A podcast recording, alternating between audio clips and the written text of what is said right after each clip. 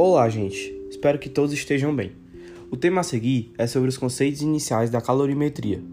A calorimetria estuda as quantidades de calor absorvidas ou desprendidas nos diversos fenômenos térmicos.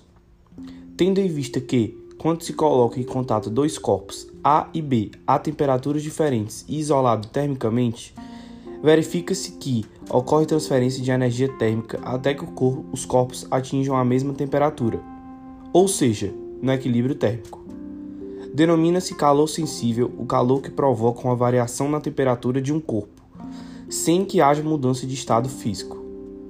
Verifica-se experimentalmente que a quantidade de calor recebida ou cedida por um corpo é diretamente proporcional à sua massa, à sua variação de temperatura e ao calor específico do material. Portanto, para determinarmos a quantidade de calor sensível, fazemos o produto entre a massa do corpo, a variação de temperatura e o calor específico da substância. O calor específico é uma constante que depende de cada substância.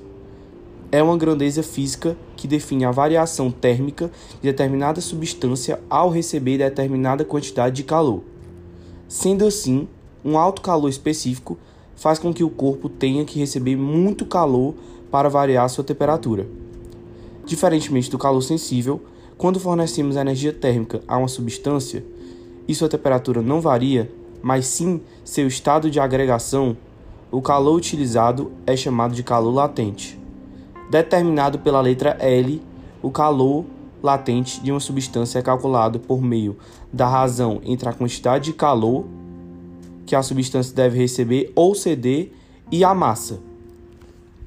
É importante perceber que por exemplo, quando a certa massa de água passa de uma temperatura de 30 graus, 30 graus para uma temperatura de 120 graus, o cálculo do calor sensível deve ser realizado até atingir uma temperatura mudança de estado físico. Portanto, é importante organizar o cálculo do exercício em três partes: a quantidade de calor sensível de 30 graus a 100 graus Celsius, depois a quantidade de calor latente para mudar o estado físico em 100 graus Celsius e, após isso, uma nova quantidade de calor sensível de 100 graus Celsius a 120 graus Celsius. Tanto o calor sensível quanto o calor latente podem ser positivos ou negativos. Quando positivo, indica que o material está recebendo calor. Quando negativo, indica que o material está perdendo calor. No sistema internacional de unidades, a unidade de calor sensível é o joule e a unidade de calor latente é o joule por quilograma.